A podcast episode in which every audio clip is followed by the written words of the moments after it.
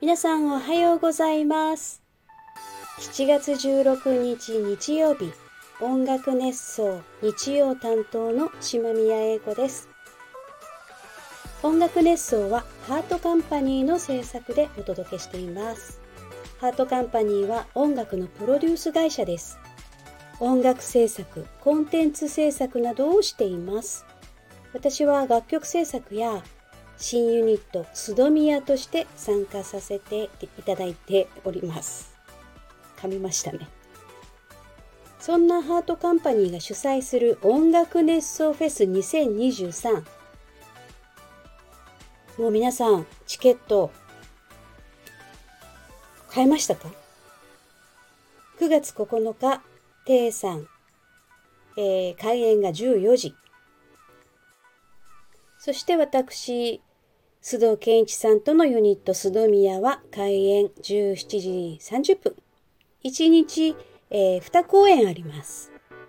そして翌日9月10日、音楽熱奏トークライブ in 川口湖2023ということで、ハートカンパニー勢揃いですね。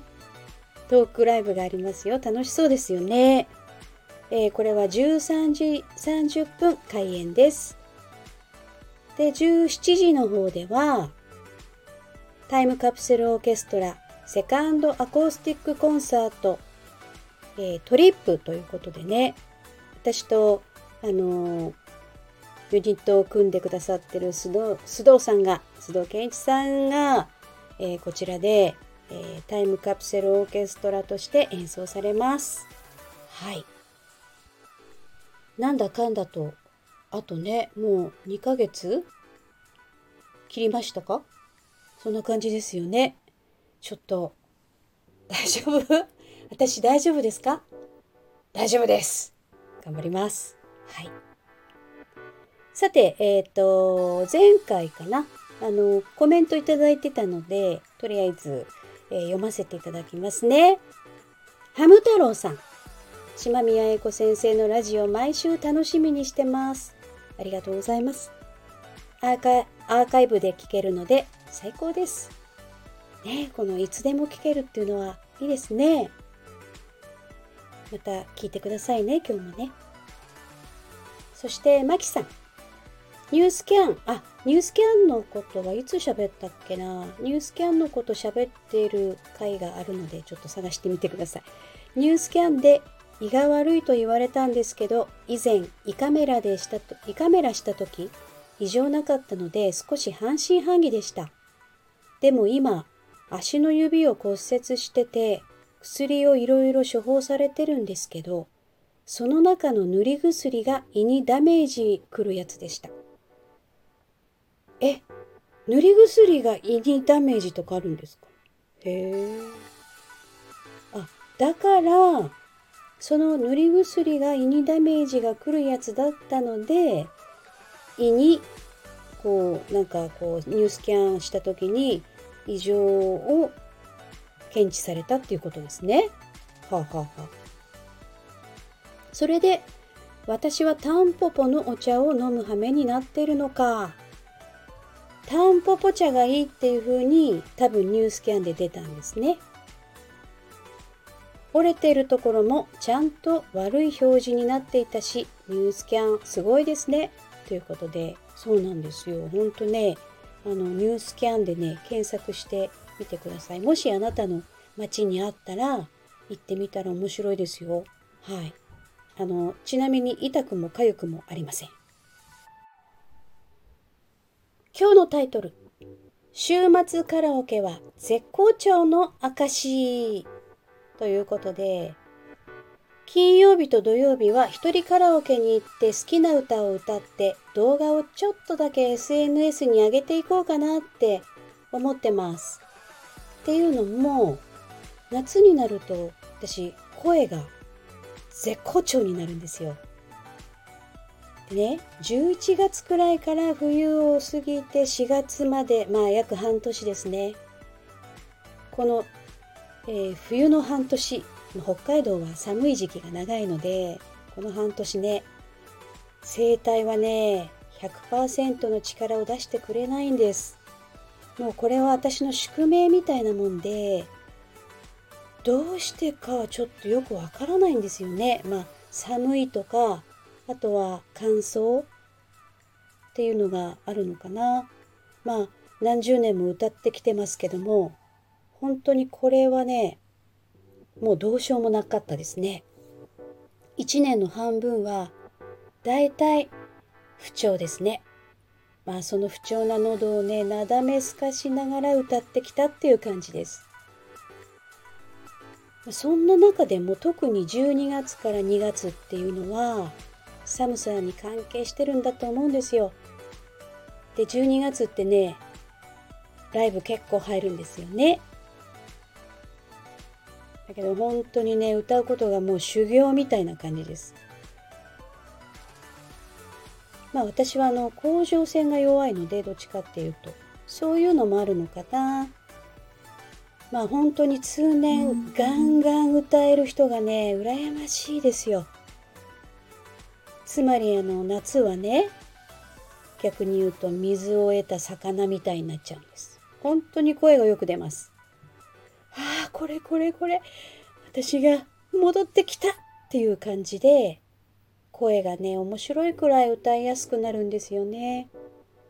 なので今絶好調です。まあ一人カラオケに行って結構歌うんですけどどうどうせならねちょっとカバー曲を金曜土曜の週末だけ SNS に上げていこうかなって思って14日と15日上げてみたんですよ。14日はね私の大好きな玉置浩二さん。はい。ファンクラブにも入ってますよ。玉置玉置浩二の「青い瞳のエリス」をね歌いました。それねなんで歌ったかっていうと本人映像があったんですよ。カラオケでね。だからそのもうアフレコ状態？で口の形とかこう歌う表情筋とか丸見えなのでまあちょっと寄せることができるっていうか。まあ声はね もちろん似てませんけど。あのそれでね歌ってみました。で丸一日過ぎたあたりで5,000人以上の方がね見てくれてたみたいで。ですごいなって思ってたんですけど15日にねたまあのたまたまあのまた撮りに行ってまあ撮りに行ってっていうか歌いに行って撮ったんですけど「魂のルフラン」をね歌ったんですよ。そしてそれをあげました。そうしたらね一瞬でね5,000人になってもうねいやもうさすが。魂のルフランさすがでした。エヴァンゲリオンさすがです。そしてね、急にフォロワー数も伸びたんですよ、これ。ね、すごいね。もう声が絶好調の、ね、夏、秋限定かな、これでも。